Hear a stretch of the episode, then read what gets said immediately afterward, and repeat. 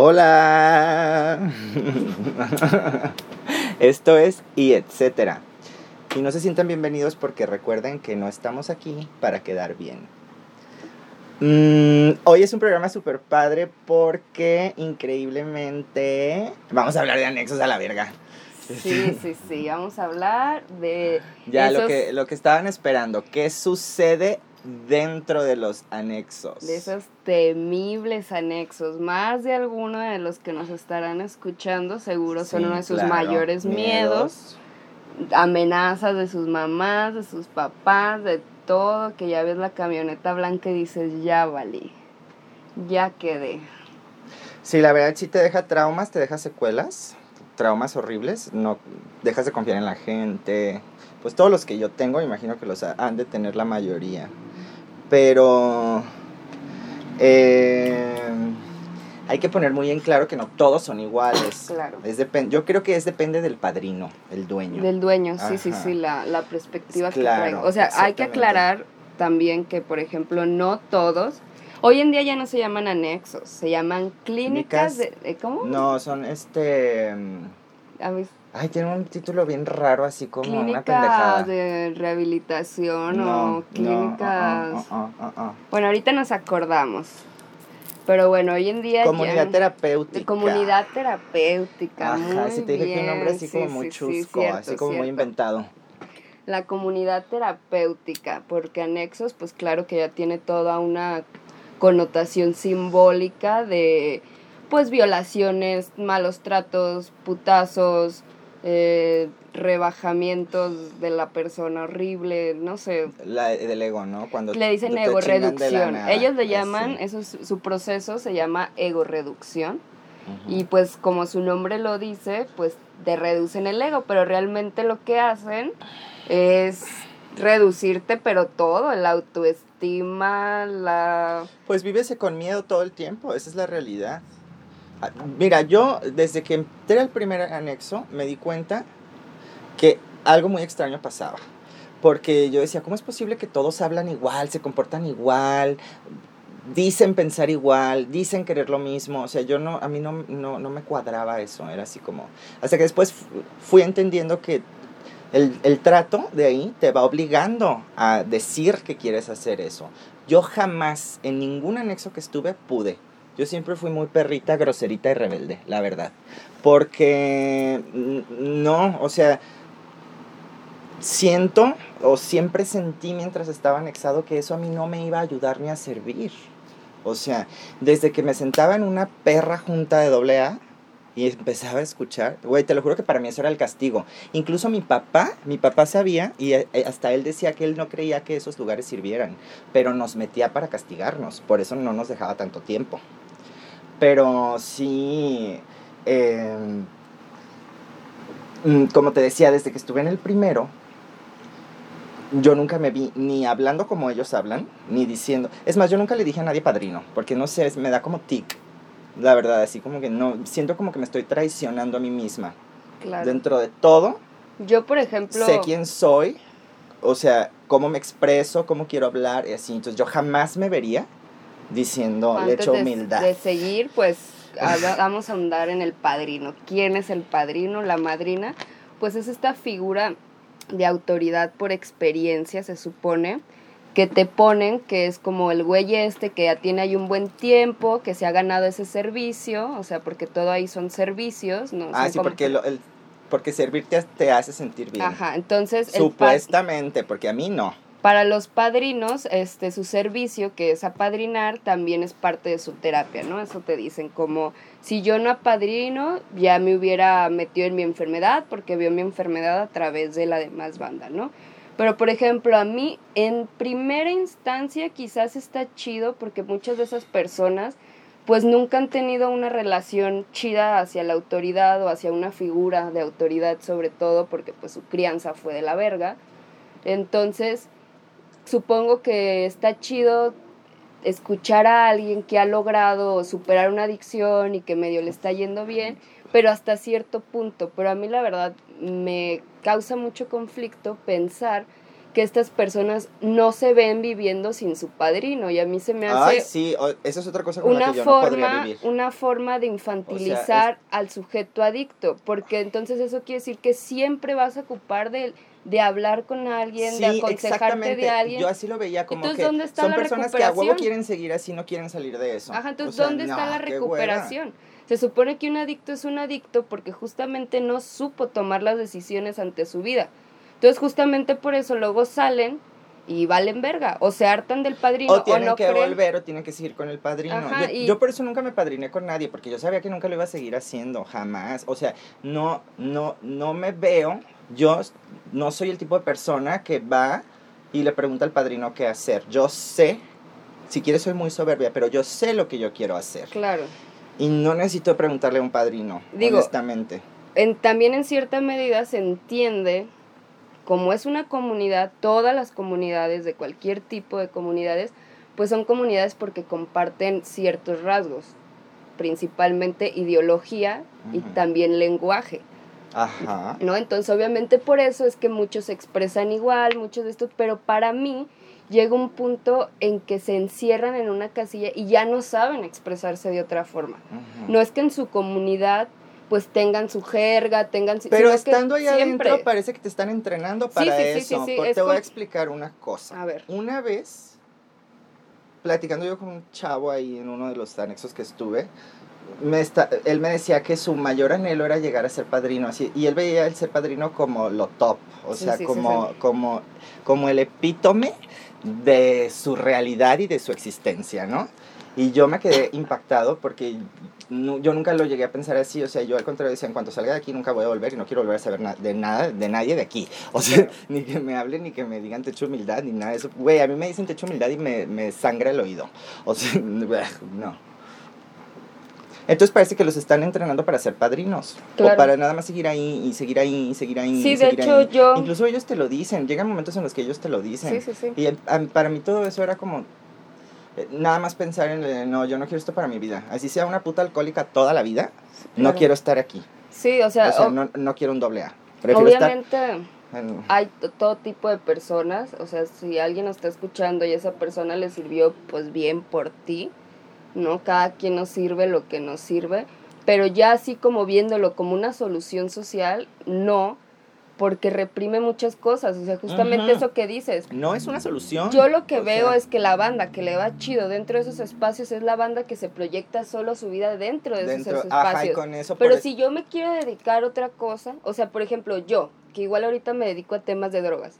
Si me hiciera madrina, quizás me hago rica porque abro una clínica, hablo mis anexos y uh, el perra, dinerón. Ajá. Pero no, porque no me agrada. Pero por ejemplo, tú, tú quieres ser artista, ¿tú qué vergas vas, o sea, qué vas a hacer puro arte para doble A? Ay, no. ¿O qué? O sea, tú no, tú no proyectas un futuro, entonces claro No, que no, no, tendrías un futuro dentro de esa y otra comunidad. cosa, o sea, por ejemplo, a la mayoría del parecer lo que les ayuda es la junta doble A. A mí la junta doble A en vez de ayudarme me perturba, me deja traumada. O Sí, sea, a mí no- no- también no me quiero, ¿no? salía de ahí O sea, nerviosa. Ajá, no, no digo, ay, me siento identificado con ellos porque yo también quise violar a mi mamá drogada. Pues no, yo- a Claro, mí nunca me claro, ha pasado claro, eso. Yo me claro. drogaba y me hago videos y soy bonita. O sea, No, y no, luego no voy y violo a que mi mamá. te obliguen Entonces, a ¿me identificarte explico? con ese otro Ajá, no sujeto, me que eres igual a, a él. O sea, sí, somos adictos ambos, lo acepto. Ajá. Sí, acepto que Ajá. llegué a, a- a- a quitar responsabilidades, a hacer cosas culeritas, pero nunca violé a nadie y no soy igual que ese culero. Nunca eh, sentí deseo de mi mamá ni de mi papá, no tengo la O, sexual... o, de sea, violar a quien sea o matar a quien sea. Ajá, o lo no, que sea, no, yo no Ajá. hice eso. Yo no soy igual que este hijo de su puta madre y no tengo por qué reconocerme igual que él, Ajá. porque yo me he esforzado con todo y que soy una adicta para no valer tanto verga. Entonces, merezco también ese reconocerme dentro de mis carencias lo que no es carente y lo que me he limitado a no hacer. ¿Sabes? Y lo que me he controlado, porque eso no tiene nada que ver con la adicción. El ser un hijo de tu puta madre, ya eres un hijo de tu puta madre, y aparte eres adicto y te justificas ante eso. Pues sí, yo también soy adicta y lo que decíamos, no anduve siendo un una hija de su puta madre. Sí, sí, yo también soy ¿No? adicto y no. O sea, hice Ajá. cosas culeras, sí, claro, pero ¿quién no? No solo los adictos hacemos cosas culeras. Pero claro, o sea, eso de identificarte y verte como igual con un güey que hizo y deshizo de su vida es como, espérate. Para mí ya está cabrón aguantar todos los pensamientos que tengo durante el día, Claro. como para todavía sentarme y escuchar mamadas, que Ajá. aparte la mayoría son mentiras, evidentemente. No, no, no, no, no va conmigo. Eh, honestamente, las juntas de doble A o los de doble A y los 12 pasos y, y yo no comulgamos. O sea, Sí, no, sí, no. En, hay otras cosas que te pueden ayudar. Por ejemplo, a mí me ayudó mucho mi psiquiatra. Sí, no, Entonces- o también dentro de la comunidad yo veo cosas que digo, va, ¿no? El, el estar en un espacio donde te entiendan, ¿no? Con personas afines, eso está chido. El encontrar una comunidad, muchas personas no tienen una comunidad, una familia, un, una red de apoyo. Tú y yo la tenemos. Ajá. Tú y yo tenemos una red de apoyo hermosa. ¿no? Y varias. O sea, una que Sí, compartimos pues tenemos y otras aparte. familia, ¿no? etcétera, Entonces, tenemos esa comunidad, Sí. hemos aprendido a hacer esa comunidad. Otras personas no tienen esa esos recursos, esas habilidades, ni esas personas en su entorno. Entonces, eso te puede ir ayudando. Claro que a muchas personas les sirve y como digo, qué bien por sí, ellos. yo sé que sí, porque tengo amigos a los que sí les sirve, que ir les sirve, que lo disfrutan. Este, tuve una pareja que ir aparentemente les servía. Yo lo llegué a acompañar varias veces. Me la pasaba de malas y por dentro mentándole la madre, pero ahí estaba yo Ah, sí, en claro, fiel esposa sí, y amada. claro. Entonces, porque ya sabes que yo al hombre me entrego. O sea, a mí, el hombre y yo. Entonces, bueno, el punto es que fui y, y ya, y eso fue hace poquito, como un año. Y yo así en la junta doble escuchando, yo de, güey, neta. bueno, ya, X. El punto es que sé que hay gente a la que sí le sirve. Sí, sí, sí. Entonces, eh, bien, hablemos de anexos. Ya vamos a empezar lo Ajá, que se experiencia. adentro. Bueno, yo nunca he estado en un anexo. Gracias a Dios y ojalá nunca Ajá, estés nunca porque... esté. Sí he sido amenazada con anexos. Ya no, hace mucho. Pero espero nunca vaya a estar porque la neta se me hace algo muy mal. O sea, y menos contra tu voluntad. O sea, ¿qué es eso? Eso es Yo creo que secuestro. mentalmente te degrada, ¿eh? Claro. Definitivamente, o sea, no hay de otra. A menos de que te quedes ahí como padrino y así te creas el cuento y estés ahí, pues no. Pero alguien como yo que entra y sale, entra y sale, así cada vez más loca, pero cada que entro y salgo, o sea, y te lo juro. Aparte, es, es- es primero el trauma de que me encierran, el trauma de estar ahí viendo a la gente y luego el trauma de salir. Digo, pues, creo no. que tú no has tenido como estas experiencias tan violentas porque yo he escuchado experiencias de no, gente afortunadamente a mí de no me tocó nada de violencia. putazos, de violación, o sea, cosas que realmente No, dices, a mí nunca me tocó eso güey. porque mi papá siempre estuvo muy presente. O sea, nunca... En primera nos encerraba como castigo. Y mi papá no era como de ir a las juntas ni nada porque pues a él ni le importaba nada de nada, de nada. Y nos sacaba cuando él quería. O sea, entonces... cuando se le bajaba el coraje. Cuando se le bajaba el coraje, exactamente. Entonces, este... eh, Cuéntanos por me qué empecé a acordar del primero, todas Ajá, las del- mamadas que llegué a hacer, del anexo. La primera vez que te anexaron, para empezar, cuéntanos qué se siente que te lleven. ¿Cómo fue la primera vez que te llevaron? La primera vez no me llevaron, la primera vez fui yo. Fuiste tú, ok. Sí, y ¿Cómo fue te de esta manera. A ver. Este. Eh, a mi hermano lo habían anexado Ujú. eh, porque se habían dado cuenta que fumaba marihuana, entonces me pasaron mucho y lo anexó. Y en ese entonces yo tenía una relación culera, mierda, y como me la pasaba mal, mi papá me dijo, ¿por qué no vas ahí? Hay un psicólogo. Ah, para esto el dueño, no puedo decir el nombre que me encantaría, le dijo a mi papá que era psicólogo, que de psicólogo tiene lo que yo tengo de mujer biológica.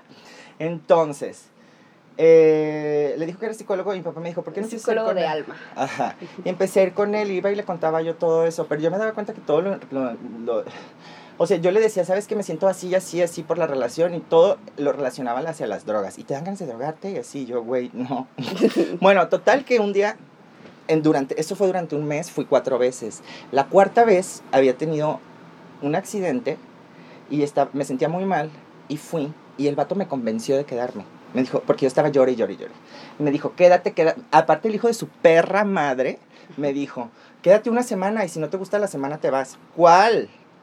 Pues sí, bueno, no me El gustó, voy. estúpido me dejó un mes y medio y ¿sabes cómo salí? Porque hice todas las artimañas de que, por ejemplo, le dije, no, yo necesito que la terapia sea con mis papás y, cada, y veía a mis papás una vez a la semana y cada que los veía así de ellos, sáquenme, sáquenme, sáquenme de aquí, sáquenme, sáquenme, sáquenme. Ya. Eso fue del como el 11 de noviembre al primero de enero. No, perdón, perdón, perdón. Al 26 de diciembre. Entonces, durante ese yo estaba así cada semana, sáquenme, sáquenme, sáquenme, cada visita, sáquenme, sáquenme, sáquenme, sáquenme, sáquenme. Había una psicóloga que me cagaba la vieja, así, uy, este, bueno, total, que pasé Navidad ahí dentro, con mis papás ahí dentro, güey. Y ellos decían, va a ser la mejor Navidad de tu vida. Fue la peor. O sea, les aviso, fue la peor. Este, y, y luego, al día siguiente, eso fue la noche del 24, al día siguiente hubo otra fiesta, fueron de visita los papás, llegaron como a las 2 de la tarde, no sé qué. Y ahí yo ya no aguanté, ahí yo reventé y empecé a llorar. Ah, para esto te dicen, no puedes llorar delante de tus papás. Es que me valió verga y empecé a llorar delante de todos. Y yo dije, yo ya no puedo más. Dije, papá, sácame de aquí. Yo ya no quiero estar aquí. Y como era día festivo, no nos podían sacar. Y mi papá, yo te prometo que mañana vengo por ti a primera hora. No, güey, te lo juro que en cuanto llegaron el, al día siguiente a las 9 de la mañana, yo así eh, sentí como mi alma volvía al cuerpo. Y cuando me sacaron y todo, yo así, ay, no, ajá. Aire puro. Esa fue la primera vez. Y yo dije, nunca voy a volver a esta madre. Error, me mordí la lengua porque volví seis veces más. Entonces, Nunca digas nunca. Pero bueno, volvía físicamente, pero en, en cuerpo, perdón, en mente, alma, corazón y, y Toda la esencia. yo, toda la que soy por dentro, no. Ella nunca quiso estar ahí. Entonces, este, pues mi mamá iba a una, una vez a la semana a una terapia psicológica con esa psicóloga perra que te digo. Este, y cada, yo le hacía cartas y cada que, así, yo de una manera muy sigilosa podía embarrárselas a mi mamá, se las metía en la bolsa y así. O la vieja salía al baño y yo, mamá, por favor, sácame de aquí, por favor, por favor, por favor. Y yo, mamá, contrólate, contrólate, contrólate. Y yo, por favor, sácame, sácame, sácame, sácame, sácame, esto es horrible, es horrible, es horrible. Así. Así quedó. Y me sacaron. O sea, me lograron sacar ese, esa puta Navidad. Pero mi vida siguió igual, ¿eh? Conocí el cristal gracias a una persona que conocí ahí. Claro. Y fue peor, y fue peor, y fue peor, y fue peor. Y luego vino el segundo anexo que fue... Ahí también yo me metí. Pero es que ahí no era anexo, me metí a una clínica que se llama CADE, súper padre porque todo el día me la pasaba entafilada y así. Sí, bonita. Ajá, porque estaba Clínica cara, clara. Claro, ajá. Estuve dos semanas ahí acostada, así en un sillón, perrísima, me daban desayunar, comer, En cenar. bata Sí, güey, así. Estuvo genial, pero igual no me gustaba estar encerrada. La tercera vez que me encerraron ya fue eh, ya sin mi consentimiento. ¿Y cómo fue Ajá, eso? y esa fue, este, me sacaron de, bueno, no me sacaron, más bien yo estaba fumando en el baño, en mi casa, y en cuanto terminé de fumar, abro la puerta y estaban ya parados ahí, y, y, y ahí aparte se ponen como locos, así te quieren agarrar, y yo, como yo, pues ahí me vale verga, yo ni corría ni nada, así de, ah, bueno, está bien. En cuanto me suben a la camioneta, pues, le, me, mi papá le marcó al vato que iba manejando y así, jamás me imaginé que me iban a llevar al mismo lugar donde estuve la primera vez internada que odiaba tanto. Entonces ya, ya voy, este, mi- ah, para esto, dato curioso, mi hermano tenía un mes anexado.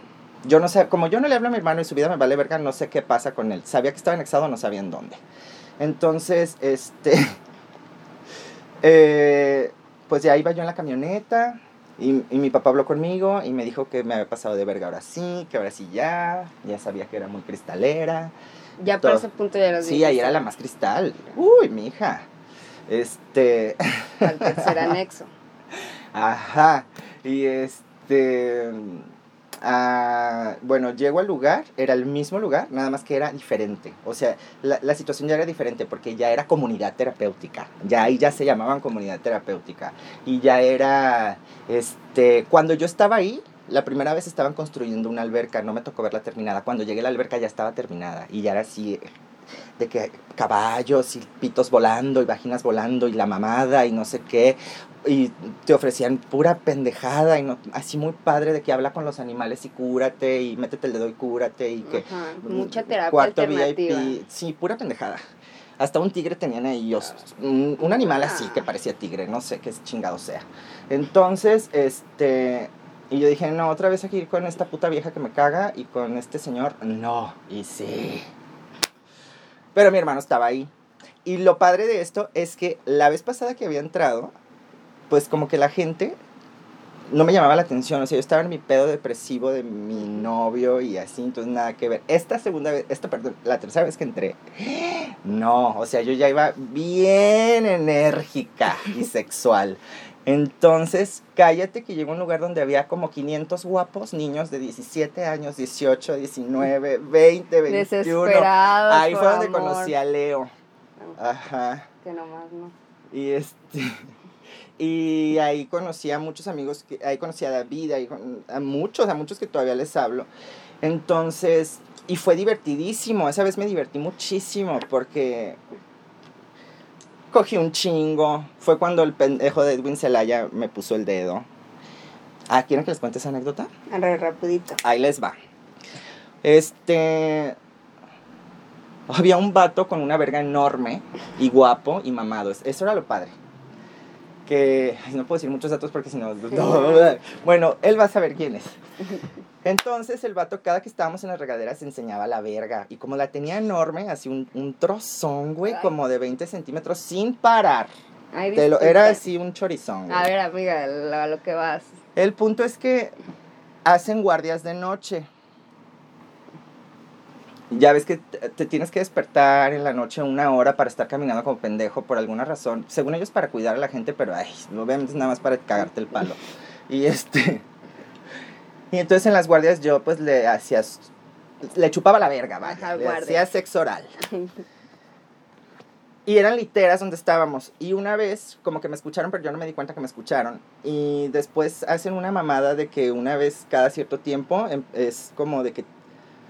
No me acuerdo cómo se dice. El punto es que tienes que delatar a la gente. Es- es, eh, habla mal de tu amigo, habla mal de tu amigo, di lo que viste mal, así. Ese tipo de cosas para ponerte en contra. Ajá. Y el imbécil de Edwin Celaya. Y si estás escuchando, Edwin, chinga tu madre. No, no te creas, te agradezco, porque mira, estábamos en esa junta y, y el idiota se para y dice, pues Ramiro le estaba chupando el a fulano de tal y yo estaba arriba y aparte Ramiro hasta gemía. Y yo, ¡uy! Sí, Sí. así era yo. Y este, y no, pues en ese momento que nos pasan al centro, ya sabes, la confrontación horrible, castigadas, volteando a la pared y todo. Pero a partir de ese día me empezaron a llegar más hombres en la noche. Como que los chicos no estaban seguros si me atrevía y este vato les confirmó. Firmó, y sí. chas, chas, chas, chas. Ah, sí. La caída de los hombres. Y bueno, ese, ese anexo fue muy divertido. Y también ahí estuvimos como dos meses y nos sacaron. Nos sacaron un domingo en la noche porque yo... Mi hermano y yo estábamos muy hartos, así. También él y yo teníamos nuestro complot de que cuando venga mi papá le vamos a decir esto y esto y así y así, ajá. Y a la verga nos sacaron. Ya. Y me fui al fuerte. Y, llegó al fuerte. Y ahí ya se sabe en Y esa ahí ya historia. se sabe todo eso. Ajá. Ajá. Y te descontrolas en el fuerte. Ay, me encanta. Les quiero contar toda mi vida. Se cagan. Pueblo mágico. Y un día amaneces Anexada otra vez. anexada con la Sí. patrulla espiritual Ajá. encima. ¿Qué se siente? Que de repente tú estás despertando de una cruda y ¡tas! el anexo esperándote. Yo pienso que no estaba despertando, yo pienso que más bien el ruido me despertó. Porque yo hubiera despertado, ellos, o sea, me sacaron de ahí a las 6 de la mañana. Yo normalmente me levantaba a la 1. O sea, Y te trajeron en camioneta desde allá para terminar en un de carro. chingar. En O un sea, carro. que- Ajá, yo venía atrás, dos personas al lado de mí para que no te y dos adelante. Ajá. Pero no, porque como yo conocía a uno de los padrinos, en cuanto vi a las personas que estaban entra- en mi cuarto, sabía que me iban a llevar a anexar, o sea, ya sabía. Pero ahí me, ahí me anexaron en un lugar donde en realidad sí me gustó y me llevé muy bien, tanto con el dueño, Ay, con pues la dueña, con la mamá. con la hermana, con toda la familia, con todo el pueblo. O sea, yo era feliz en Santanita. Ahí sí fue muy padre. O sea, para mí eso no fue un anexo, porque estuve nada más como 15 días adentro y luego ya todo el tiempo me la pasé afuera con la señora Chivis. Estuviste Y a fue punto de ser mi increíble. O sea, te lo juro que yo siento que ese tipo de relaciones me ayudaron a... Porque me la pasé dos meses sin consumir, pero no encerrado. O sea, me la pasaba en la casa de, de la señora Silvia, normal. O sea, eso sí te ayudó un muchísimo, poco más a, muchísimo, a- a muchísimo. vivir una vida. O sea, me ayudó a estar platicando con una señora todo el día, salir con ella al mercado, regresar, acompañarla a varios lados, andar con ella por ahí, por allá. Cuando fue la las fiestas ahí de Santanita íbamos. a Hacer tu cotidianidad sin necesidad de la sustancia. De drogarme. Y que te enseñaran que puedes vivir una vida no solo encerrado, ajá, sin drogas y estar bien. Exactamente, o sea, eso me ayudó muchísimo porque me pude desprender y ya no me continúa drogando. Claro. Recaí, sí, tres veces, pero ya no continué drogándome, porque ahí ya fue cuando supe que la vida no era estarme drogando todo el tiempo, o sea, que podía también hacer otras cosas. Y fue gracias a esa familia. O sea, ahí sí, para mí nunca estuve anexado ahí, yo viví una experiencia con ellos. Y eso, pues se lo tengo que agradecer tanto a Marcos como a mi papá, que tuvieron la amistad y que así, o sea, ese tipo de cosas. Y a ver, ¿y qué más? ¿Y qué más? Y luego ya me volvieron, me volvieron a anexar en... Nada más que aquí ya no fue anexo, la siguiente vez no fue anexo. Que fue la vez que recaí con este vato cuando nos fuimos y todo eso. Ok. Eh, aquí fue en el Minnesota, que es una clínica. Carísima, por cierto. Y entonces ya me llevan al Minnesota, ahí cómo fue, ahí te voy a explicar. Mi papá me dijo, ay, porque en ese entonces mi papá tenía la idea de que quería el huevo poner un anexo. Porque veía que era un negocio, y entonces quería hacer uno. Y entonces me dijo, acompáñame a ver un lugar. Ah, negocio redondo. Sí. Qué ah, perra.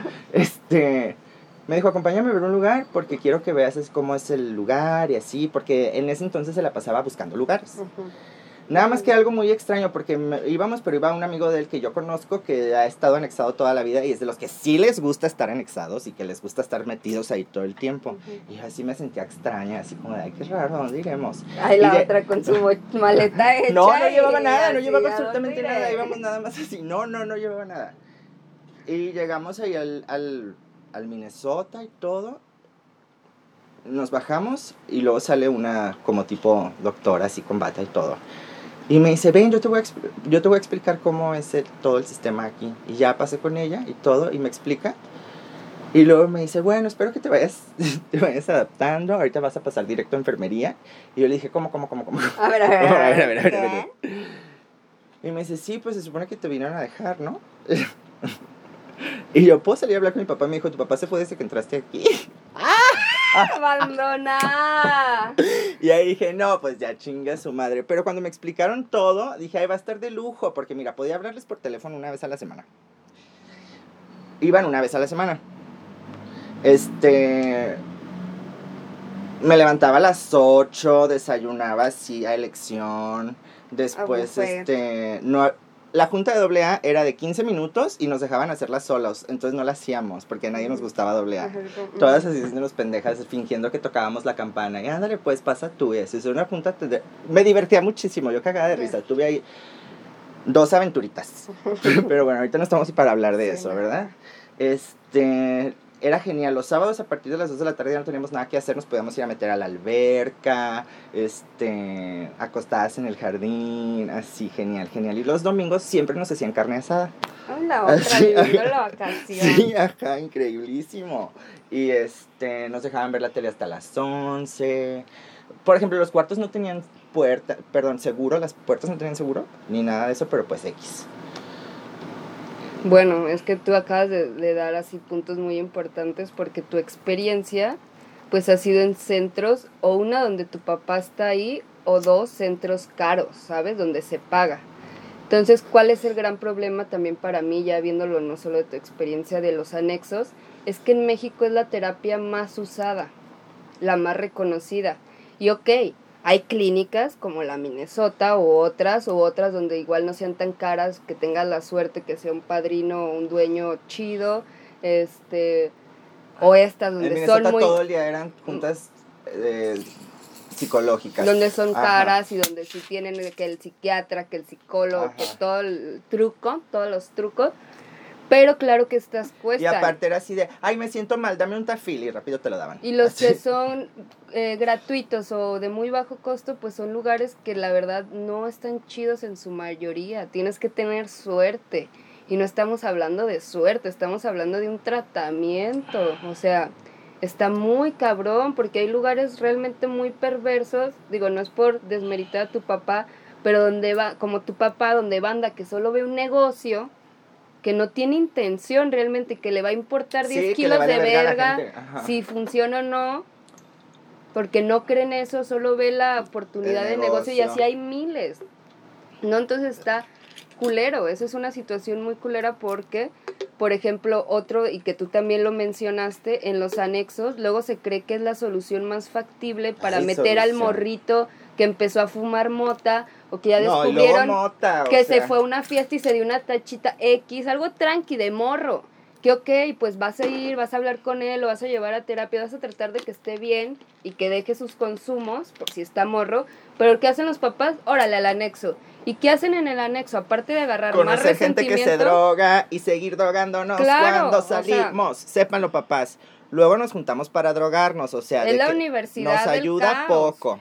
O sea, los termina A siendo... menos de que te quieras quedar ahí toda tu vida. Ajá, Yo no. exacto, los termina siendo personas, les dan más recetitas, más sustancias, o sea, quizás el morro nomás sabía de la mota y se Ajá. creía así el, el búfalo soy y Ajá. todo padre y, y así, y termina saliendo de ahí odiando la vida, odiando a sus papás, conociendo de tal y tal tal droga, conociendo los contactos, o sea, está bien Y ya, cabrón. déjate digo el último anexo. Ah, que fue donde estuve. Rápido. Sí. A lo mejor hoy se extiende un poquito el programa. ¿Qué tiene? Y ni este, modo. y ni modo, chinguense. Que acabó nuestro programa. y este.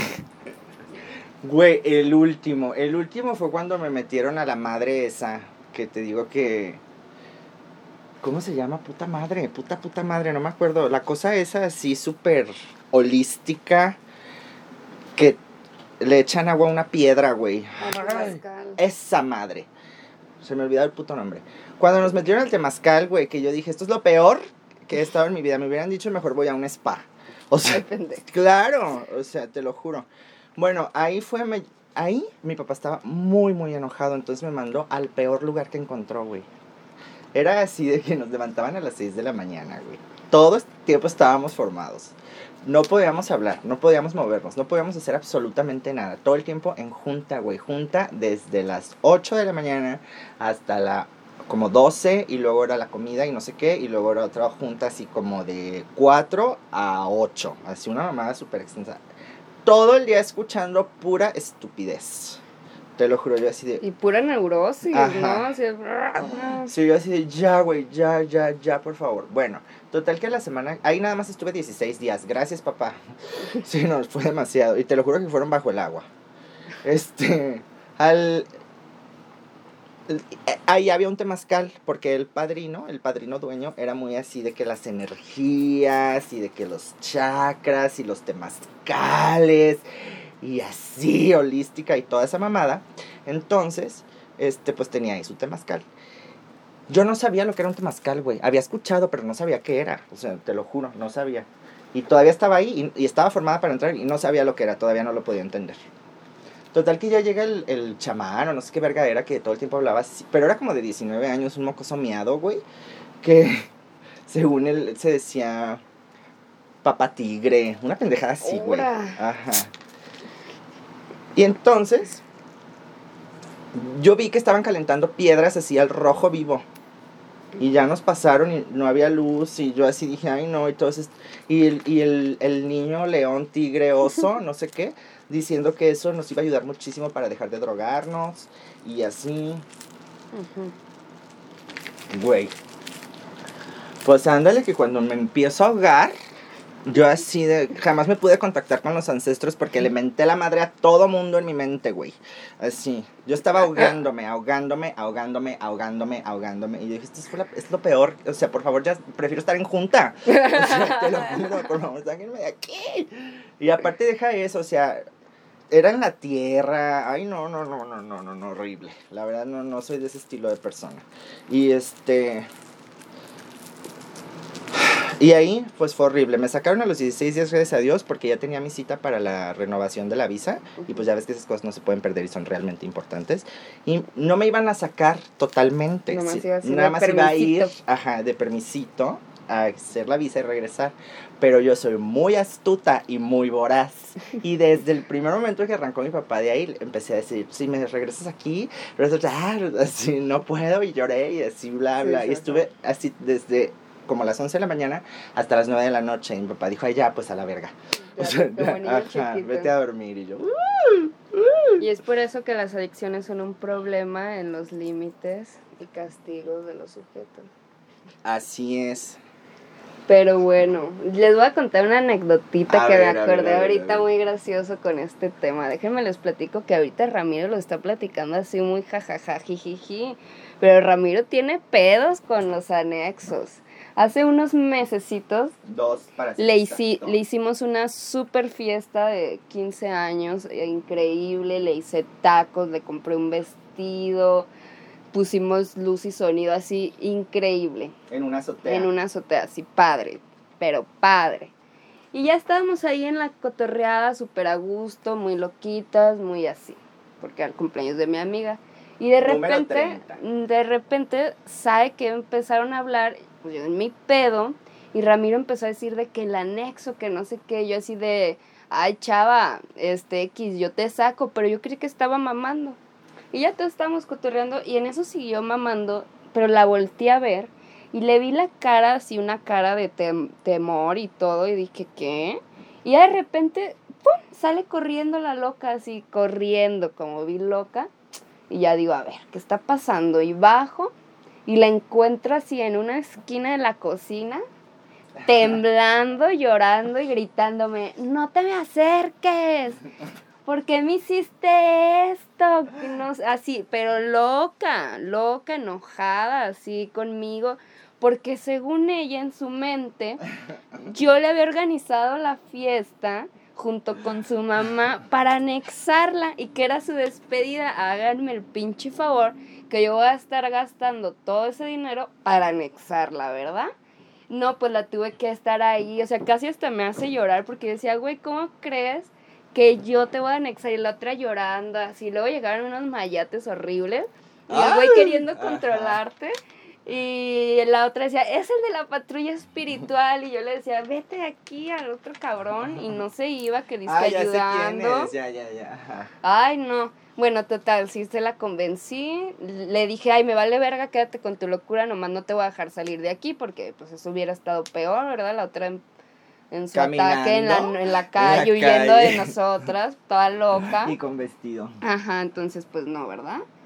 Pero sí, o sea, ahorita lo platicó así muy jajajajijiji, pero de que hay traumita, hay Ay, traumita. traumita. Así quedas bien traumadita. Sí, así que- aguas. Cuidado cuando piensen en anexar a, a alguien, o sea, está cabrón. Obviamente hay tipos de adicciones como a sustancias que generan dependencia física como el cristal, como pues como la heroína, opiácidos, cosas así, que sí requieren un acompañamiento bien cabrón, ¿no? Y en muchos casos quizás un, una, pues que te, no te anexen, pues te metan a una clínica, cuando ya puedes eh, causarte mucho más daño, etcétera.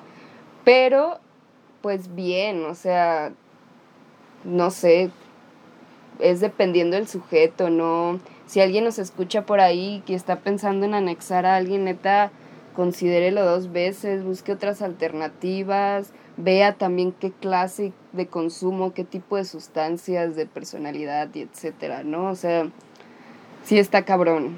Obviamente hay Y no le crean todo lo que los padrinos les dicen, porque mucho es como ellos llaman, es terapia. Y esa terapia nada más es para chingar. Así que estén al pendiente de cuando Ajá. tengan a alguien anexado al 100%. Así es. Y pues nada, creo que es todo por hoy. Nos vamos a despedir ya. Me amo, luego los veo. Cualquier cosa o que quieran saber más de los anexos, frases célebres, Ay, no, yo ni me O la lo que sé, porque no, eso, ese alguna. lenguaje no va a entrar en mi de mente. hecho humildad, el de hacer servicio, el que otras, a que hablan con un chingo de Ay, sí. porque este le hizo hija de su puta madre, me dijo que Ay, tenía cállate, cállate, cállate, ya. Es más, ya acaba esto. Bye.